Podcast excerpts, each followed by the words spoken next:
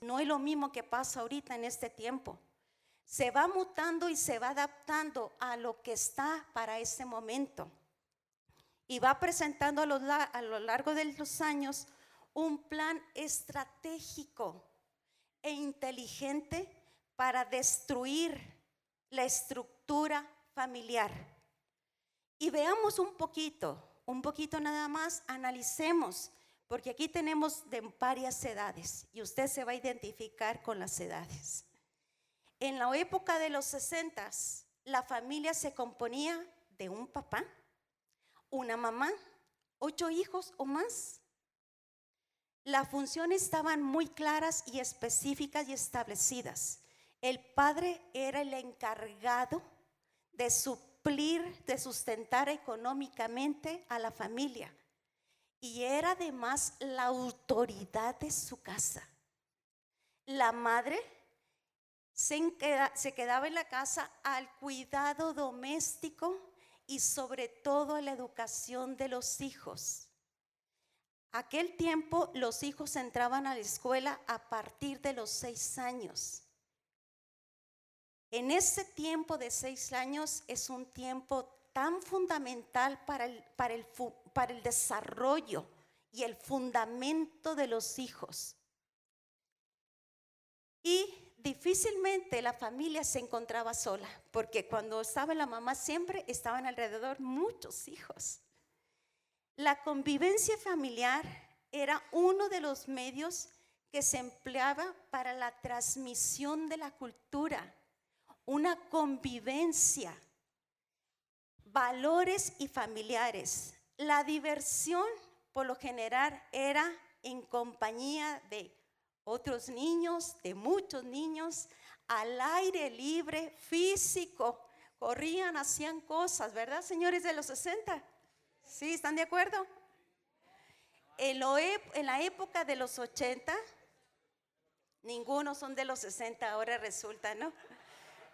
Y luego yo por aquí veo como unas cositas aquí, claritos el pelo. En la época de los 80, ¿quiénes son de los 80? Sí. o entramos aquí en los 80. El rol de los padres continuaba con claridad Tenían en cuenta la línea de autoridad como el padre autoridad y sustentaba a la familia. La madre al cuidado de los hijos. Y el promedio de los hijos ya había bajado a cinco personas. Para la época de los 90, la familia ya no son tan numerosas, el número de hijos bajó a tres. El rol de la familia se transformó con excepción. La mujer ya no está exclusivamente en la casa.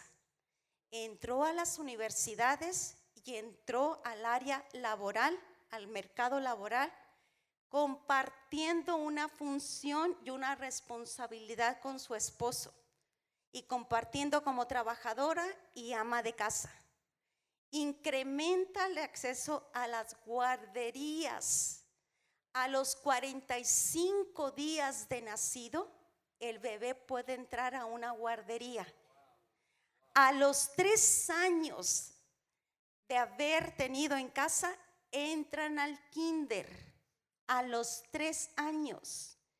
El gobierno, le dejamos el gobierno, la educación y la formación a nuestros hijos, de nuestros hijos, a los tres años. Para el gobierno urge frenar, fíjese, el ritmo familiar porque ya era mucho tener cinco hijos.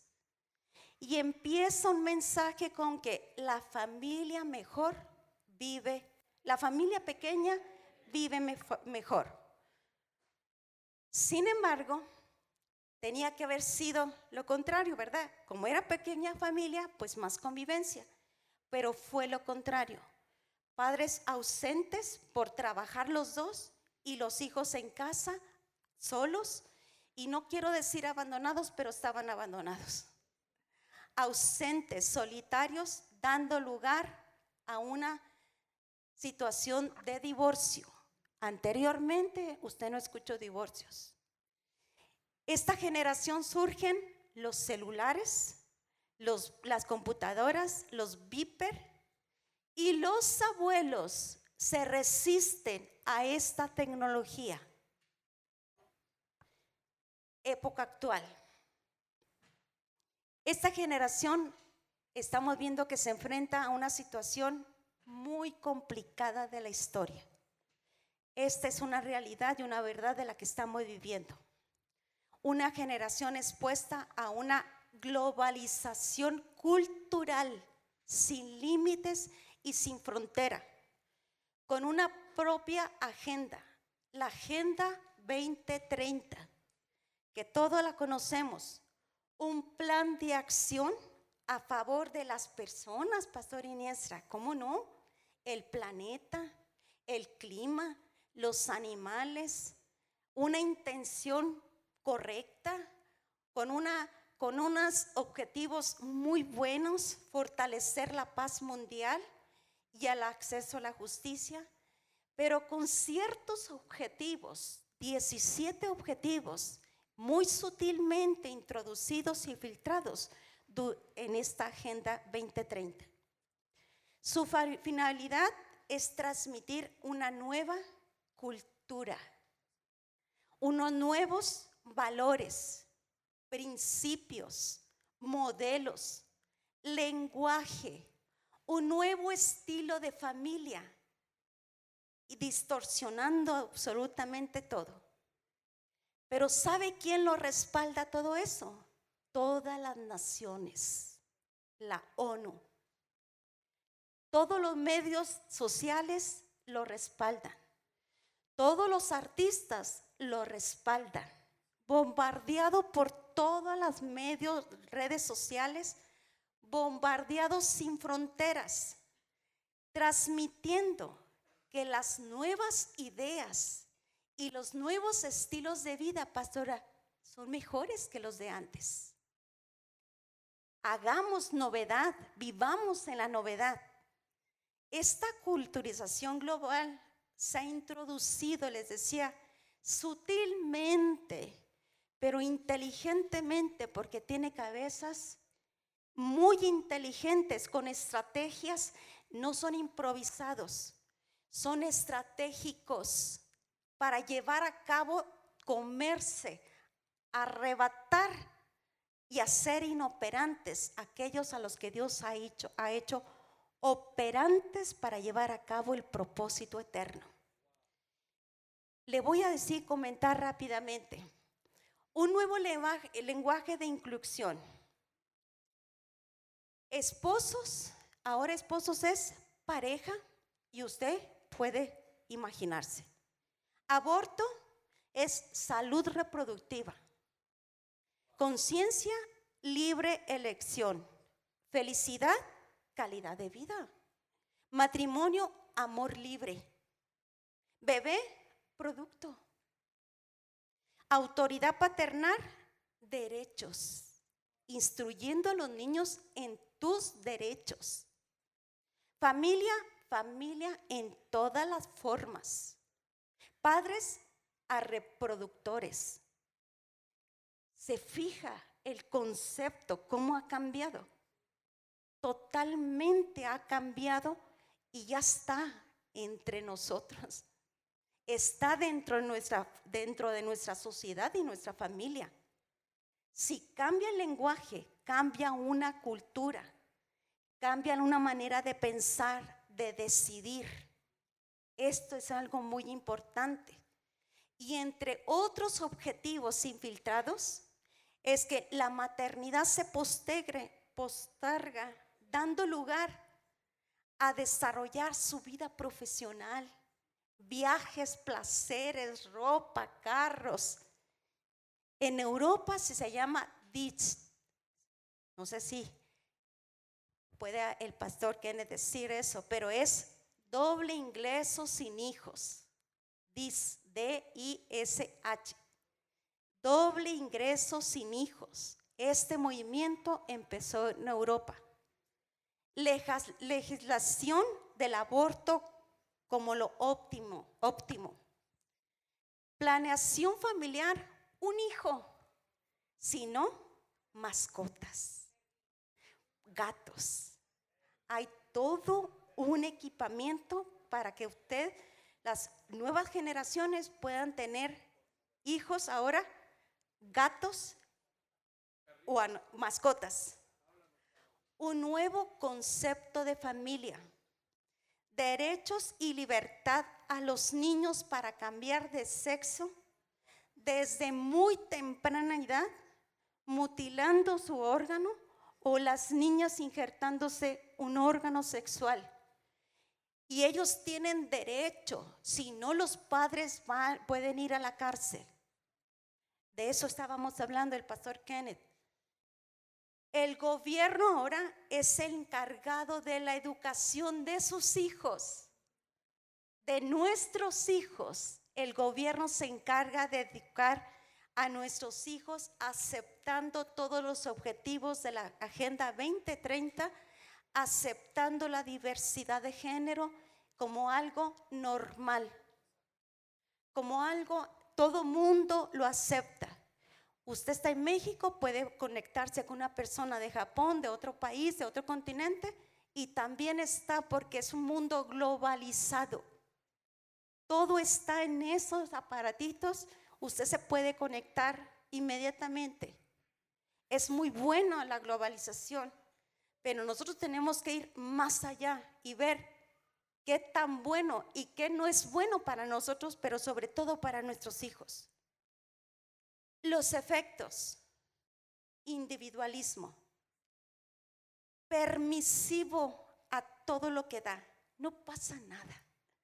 Todo mundo lo hace, pero el permisivo se lo damos nosotros como padres. Materialismo, los padres supliendo todo lo que necesitan los hijos, incluyendo los aparatos, eh, dispositivos, desde muy temprana edad. Desde el año de nacer ya están los hijos con un aparato, eh, ya están en las redes sociales. Mm, no tengo chiquitos, pero he visto cómo las mamás y los papás están platicando y para que no interrumpan y para que les dan el dispositivo. Ahí está. Egocentrismo. O aparte, padres galardonean Ay, es que ando un poco trabada, perdón.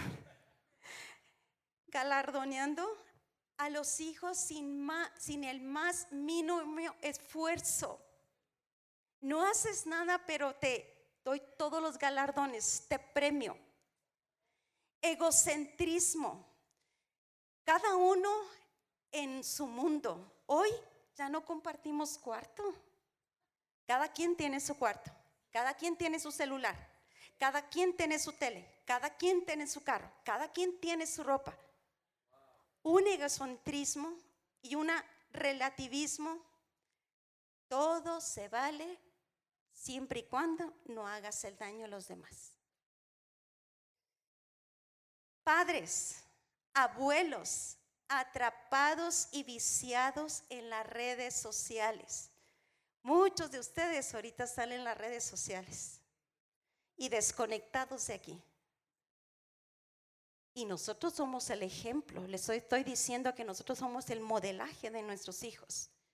¿Con qué autoridad moral le podemos decir a nuestros hijos? Pone atención si nosotros no estamos haciendo lo mismo. No existe tiempo hoy para instruir, para educar en la verdad. Porque hoy el ritmo es tan rápido y primero es trabajar, trabajar, no atendemos los sentimientos de los hijos. Quienes están atendiendo los, sentimientos de nuestros hijos son los que están afuera. No hay tiempo para jugar y no sabemos escuchar sin un aparato en mano. Analícese usted. Si usted cuando viene una persona y le dice, quiero pedirte un consejo, sí, usted inmediatamente lo deja. Pero viene su hijo y le pide, te voy a pedir un consejo, papá, voy a hablar contigo. Ah, sí, hijo, dime. Sí, sí, sí, sí, sí, dime. Sí, sí, sí, te estoy escuchando. Padres que no saben disciplinar y alertar el tiempo que estamos viviendo por ignorancia o porque mejor omiten todo eso. Hijos expertos en un disfraz, en una irrealidad. En el Facebook son, pero ideales, son una hermosura, son los más contentos, son los más felices, pero su realidad es otra totalmente diferentes. Desconectados del modelo de autoridad. No hay un modelo de autoridad en casa. Los padres ahora son amigos de los hijos. Ya no son la autoridad, son los amigos. Ya que le pregunto, ¿se está dando cuenta lo que se está construyendo allá afuera? Están construyendo una, una generación carente de valores, carente de entendimiento de la causa, el por qué estamos aquí, carente de, de supervisión paterna. Hay una orfandad en este tiempo. Modelos de autoridad no hay. Si el mundo está careciendo, es porque los modelos de autoridad no estamos modelando el diseño que nos corresponde como el mandato de Dios. Están desenfocados los hijos. La irrealidad de ellos, que es su celular, es una verdad para ellos, porque su verdad que viven en casa no les gusta y no hay una realidad para ella. Está viendo un alto índice de divorcio y produciendo niños frágiles, deprimidos, distraídos, se traumatizan con todo. Una incapacidad de comunicación, no saben comunicarse, de expresar sus sentimientos, menos de relacionarse con otras personas, dando lugar a patología, señores. Patología es una enfermedad cuando ya está lo más grave. Trastorno de ansiedad, trastorno de conducta, hiperactividad, una incompetencia, una apatía, adicciones, baja autoestima, déficit de atención y de sueño. Los niños, los jóvenes tienen problemas para dormir, fracaso escolar y un alto índice de pensamientos suicidas. Poca tolerancia a la frustración y a una falta de sentido de vida. ¿Dónde estamos los padres? Eso es lo que está provocando la falta de paternidad, la falta de una autoridad en casa, de un modelo de vida y decirle, estoy aquí para ser tu modelo pero estoy aquí para ser tu estorbo también. Estoy aquí para enseñarte el propósito de Dios por cual nosotros vivimos y tú estás incluido dentro de ese propósito. Un alto nivel de jóvenes de 30 años sin una autonomía financiera y siguen viviendo en casa con una patología, con una dependencia de los padres y los padres de los hijos. ¿Cuánto de este sistema hay en nuestros hogares? ¿Cuánto de esto? Tenemos que ir analizando, tener idea. Mire, si yo algo he aprendido, es que primero es mi casa. Y discúlpeme que se lo diga de esta manera. Son personas muy amadas. Y las personas de aquí de la congregación las amamos. Y les hemos demostrado nuestro amor y nuestro cariño, nuestra constancia, que lo que más deseamos de la formación de Cristo en ustedes. Pero mi casa es primero. Mi esposo es primero como una prioridad y mis hijas son mi prioridad después. Yo puedo, nosotros podemos atenderles con todo el gusto, pero mi casa y yo vamos a servirle yo y mi casa serviremos al Señor y al propósito eterno. Ellas deben de tener entendimiento el por qué estamos aquí y nosotros transmitirles y modelarles eso, pero no robarles el, tiempo a ellas, no robarles la instrucción, no robarles el, el momento de que te voy a corregir, te va a molestar, pero te voy a corregir. Si no me amas en ese momento y me odias, no me importa. Pero te estoy corrigiendo para el desarrollo y el, y el desarrollo y la madurez de Cristo en ti.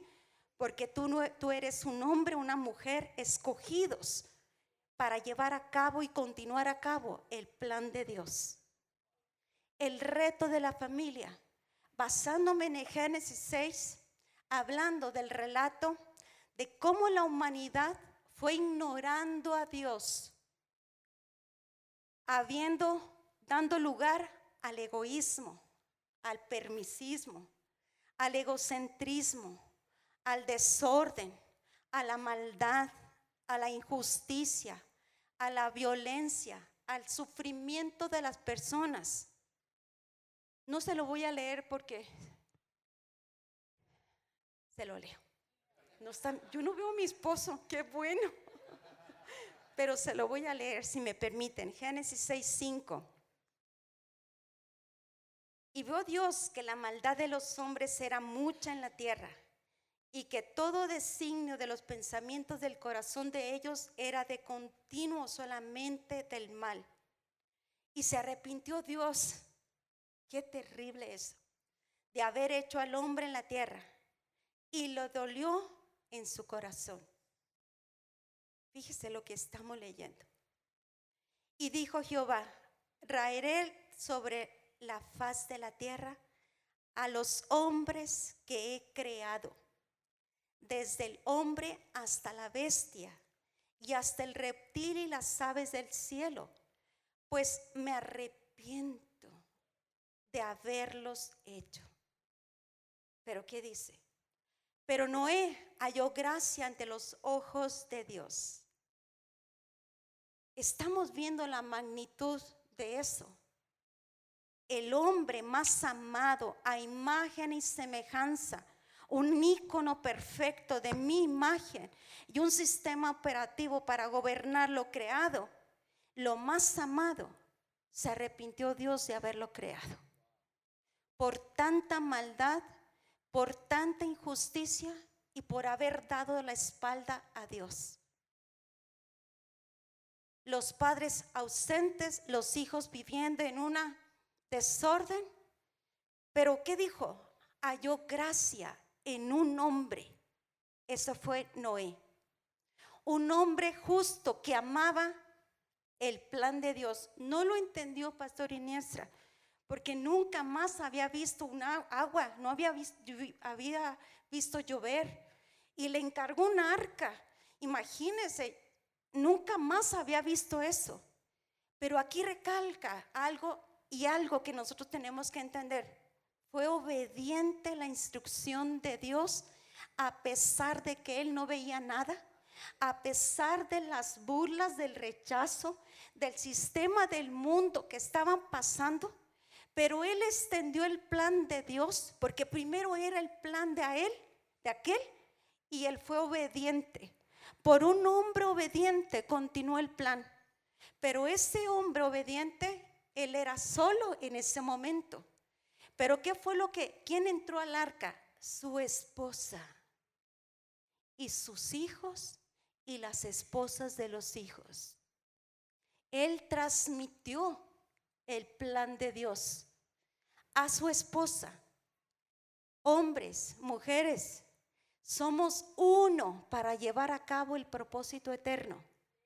No es mi esposo, somos uno, él y yo somos uno formando aquel poder del uno para llevar aquel plan de Dios, porque no es nuestro plan. Y nosotros nos sujetamos a la voluntad de Él. Pero nosotros tenemos la responsabilidad de transmitirle a nuestros hijos, a nuestras hijas, hablo por mí, el propósito de Dios. Cuando entiende la magnitud del propósito de Dios, ellos entran en este plan porque son producto, son partícipes del propósito eterno. Noé llevó a cabo el arca de Dios. Chacho, ¿le faltó algún material? No. Todos los recursos estaban disponibles para él, porque él se sujetó al plan de aquel que le llamó. No era su plan, ni tampoco le dijo, ay Señor, se me hace que estas cosas no son así. No, sujeto a tu, a tu voluntad y soy obediente. Nunca le faltó la provisión. ¿Cómo le hizo para que entraran los animales? Él no se preocupó. Él estaba trabajando para aquel que, lo llamó. Y entraron los animales en el arca y la gente no lo creyó. Los hijos permanecieron a pesar de todas las cosas que ellos vivieron y la esposa lo apoyó. El padre tiene grandes expectativas de su eclesía. Por una hoy, que es su eclesía, tiene expectativas de que el gobierno de Dios se lleve a cabo. El plan se lleve a cabo.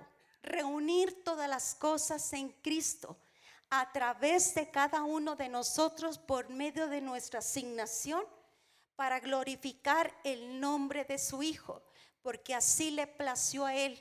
No es glorificar a una congregación, no es glorificar un nombre, es glorificar el nombre de Cristo en todas las naciones, en todo el tiempo. Y ahora,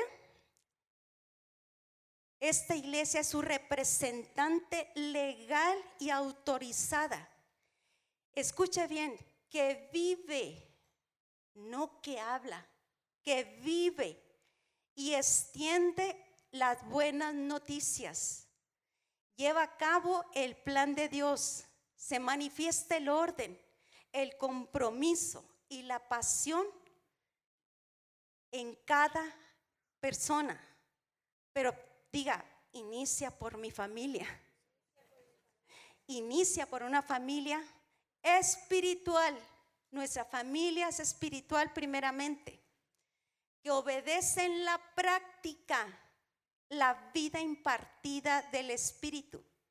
No solo es oidora o no solo es que tenga tanto conocimiento, que tenga presunción, juez de otros, o como dice Proverbios primera de Rossi 1.5, luz en la calle y obscuridad en tu casa.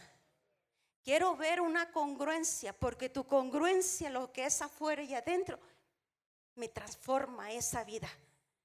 Porque hay poder. Nosotros escuchamos, el poder de Dios es transformador en las personas.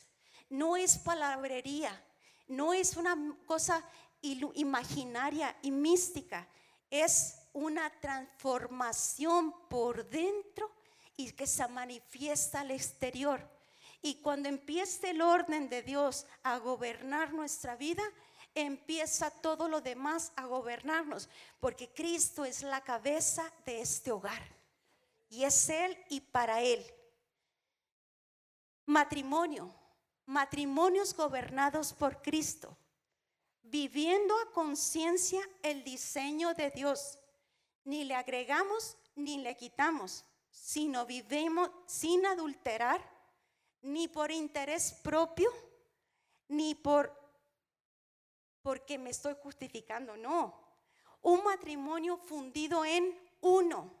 Señores, un mismo espíritu, una, una, un mismo alma y un mismo cuerpo.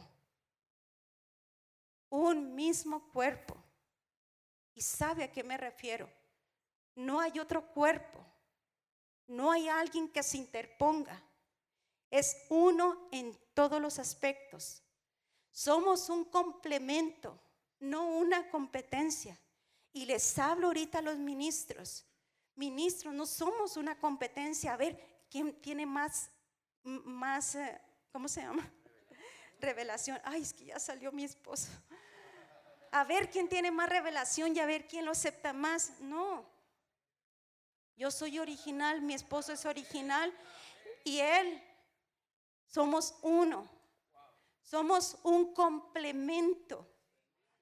No hay machismo ni feminismo. En nuestra casa no existe eso. Él me da un lugar como una mujer que tiene sabiduría e inteligencia. Y vaya que la tengo. Y yo le doy a él el lugar como el hombre de la autoridad. Y vaya que lo tiene la autoridad. un modelo de vida, una expresión deseable, atractiva para los demás.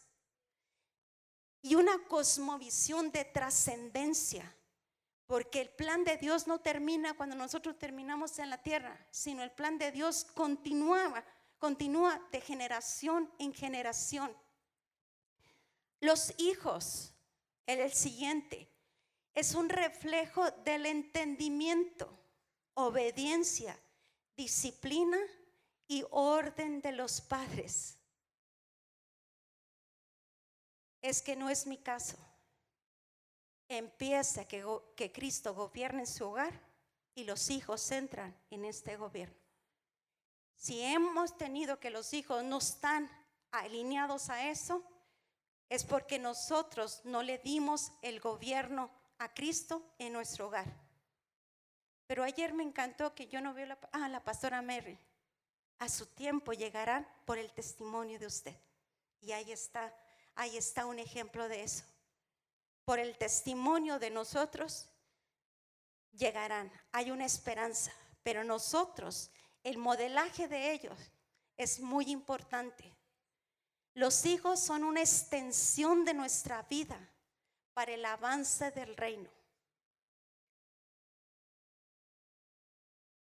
¿Quiere vida y paz? Instruya a los hijos en este propósito. Instruyalos dentro de esta educación lleguen acuerdos innegociables que jamás se negocian en nuestra casa, como por ejemplo que la formación de Cristo es innegociable. En nuestra casa le digo, no a las mentiras. Prefiero ver que haya una verdad que me duele a que me cuentes una mentira. Jamás a la mentira. Respeto y obediencia a la autoridad porque si tú no respetas lo que tú estás viendo, jamás vas a respetar lo que no estás viendo. Es una situación que nosotros tenemos que estar ahí atentos. Los hijos no están exentos de cuestionarnos. ¿Por qué decidimos vivir bajo este gobierno? Eh? No están exentos. Los hijos nos tenemos que sentar a platicar, explicarle los argumentos inteligentemente, no como una fábula ni una fantasía, sino hijo, siéntate y te voy a decir los dos estilos de vida que tenemos, que tenemos aquí en la vida, en la tierra. El sistema del mundo ofrece esto. Las consecuencias son estas. Y hijos, no subestimemos la inteligencia de nuestros hijos. Los hijos pequeños ellos creemos que no nos entienden, nos entiende. Y las personas que tenemos adultos, ellos nos entienden perfectamente, porque no lo vamos a imponer, sino lo vamos a decir, piensa inteligentemente, ¿cuál es el beneficio que te trae vivir bajo este sistema? Pero también la otra opción que tenemos es vivir bajo el gobierno de Cristo las consecuencias y los beneficios superan nuestra realidad y superan nuestra imaginación y experimentamos la vida y la paz en todos los aspectos. Experimentamos la plenitud, la abundancia, el, sustento, el respaldo, el amor, la fidelidad del Padre que ha tenido cuidado sobre tu vida porque eres propiedad de Él antes de ser nuestra propiedad. Empecemos a nuestros hijos a decirles cuál es la agenda, cuál es lo que tiene todo e, este, e, este sistema, lo que está provocando todo ese sistema. No se lo dejemos a las redes sociales. Somos nosotros los encargados. Finanzas. Una unidad en la finanza. lo tuyo y lo mío. No, lo nuestro. Lo nuestro. El escondidito. No, el guardado, pero para las uñas. Pero te lo dije, te dije cuál es el guardadito. Una transparencia, una transparencia en las finanzas y verá, va a ver lo que es la transparencia en Dios.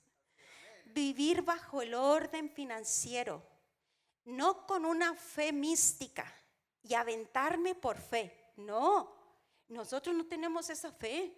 Nosotros tenemos una fe sumamente inteligente que es la fe del Hijo de Dios. Operar con generosidad porque somos partícipes del plan eterno. En nuestras finanzas, cuando nosotros, nuestras finanzas, primeramente el orden de Dios está primeramente para aquel que nos llamó, Él se encarga de multiplicar absolutamente todo en una super economía que usted y yo hemos experimentado. Porque usted y yo hemos experimentado aquellos hijos obedientes al diseño de Dios, que no le quitamos, no le agregamos, sino que somos sujetos al diseño de Dios. Mientras vivamos para el dueño del propósito, Él se encargará de llevar a cabo todo eso y como les decía, Noé lo experimentó. Y responsables, primeramente, responsables, ¿eh? primeramente en cubrir las necesidades de nuestra casa. Nuestra casa primeramente es nuestro ministerio. Ahorrar, no gastar lo que no tenemos, porque no tenemos que aparentar. Si algo me gusta de esta familia es eso, Aquí no venimos a aparentar las cosas del reino, venimos a aparentar la vida de Cristo y modelar la vida de Cristo. Podemos entrar con guaraches o podemos entrar con botas, pero usted es libre porque usted lo importante es lo que manifestamos y expresamos, que es la vida de Cristo. Y aquí no venimos a hacer algo de apariencias, aquí venimos a ser transparentes, para es, porque expresamos la vida de de aquel que, nos, que está impartido y cuidar nuestro nombre. Oh, eso es algo muy importante. ¿Le debes dinero a alguien? Si usted debe, está teniendo problemas con su nombre. ¿eh? Su nombre es muy importante que usted lo cuide. Usted no puede deberle ni siquiera un peso a una persona, porque, porque eso habla de quién es, a quién representa. ¿Ya? Y otra cosa, enseñar y exhortar constantemente a los hijos bajo este orden.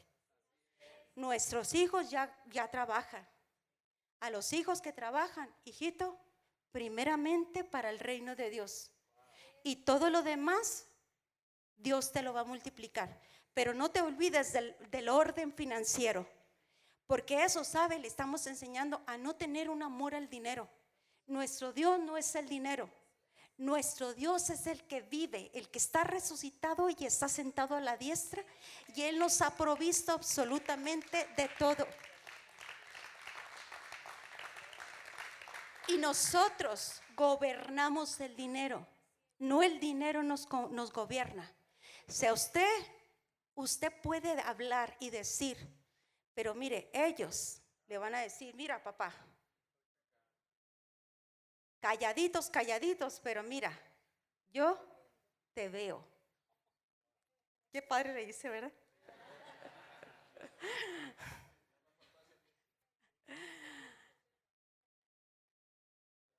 Existen personas de la sociedad indecisas, cansadas, molestas de todo lo que está pasando en este mundo.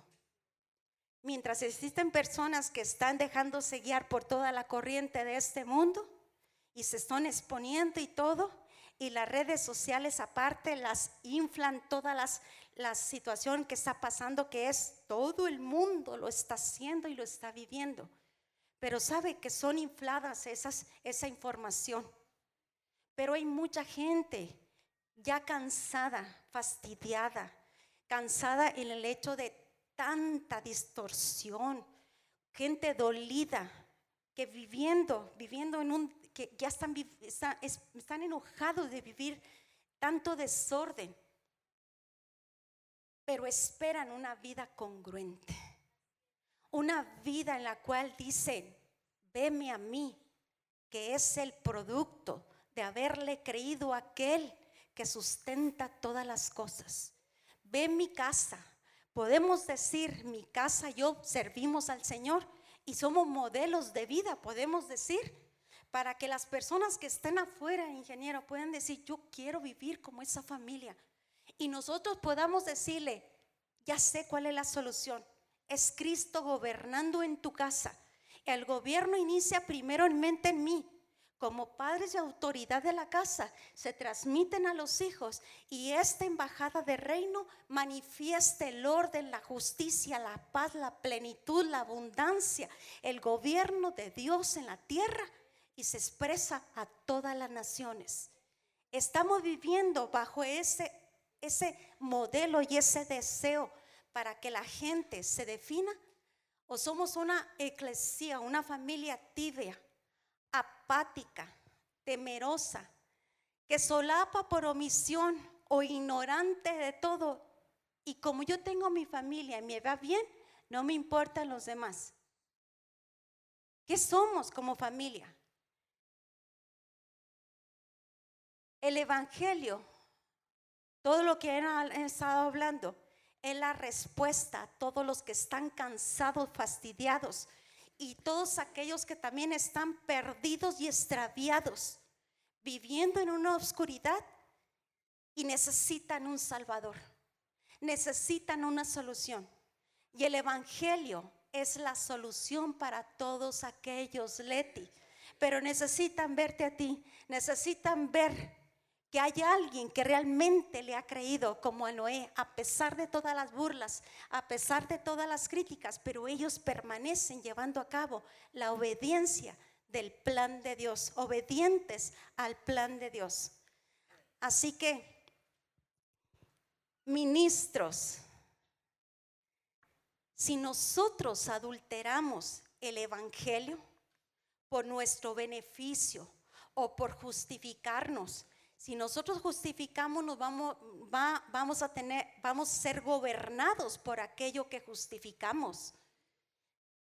Si nosotros adulteramos, si nosotros quitamos lo que es el origen, la esencia, lo que hablaba el pastor Iniestra, jamás va a haber un evangelio que transforma, porque va a estar adulterado. En lugar de haber sido una medicina, eh, eh, para que salgas de esto, te va a perjudicar y te va a oxidar. Pero el Evangelio sin adulterar es la respuesta para todo el sistema de aquel, todos aquellos que quieren salir del sistema. Permanezcamos en el Evangelio sin adulterar.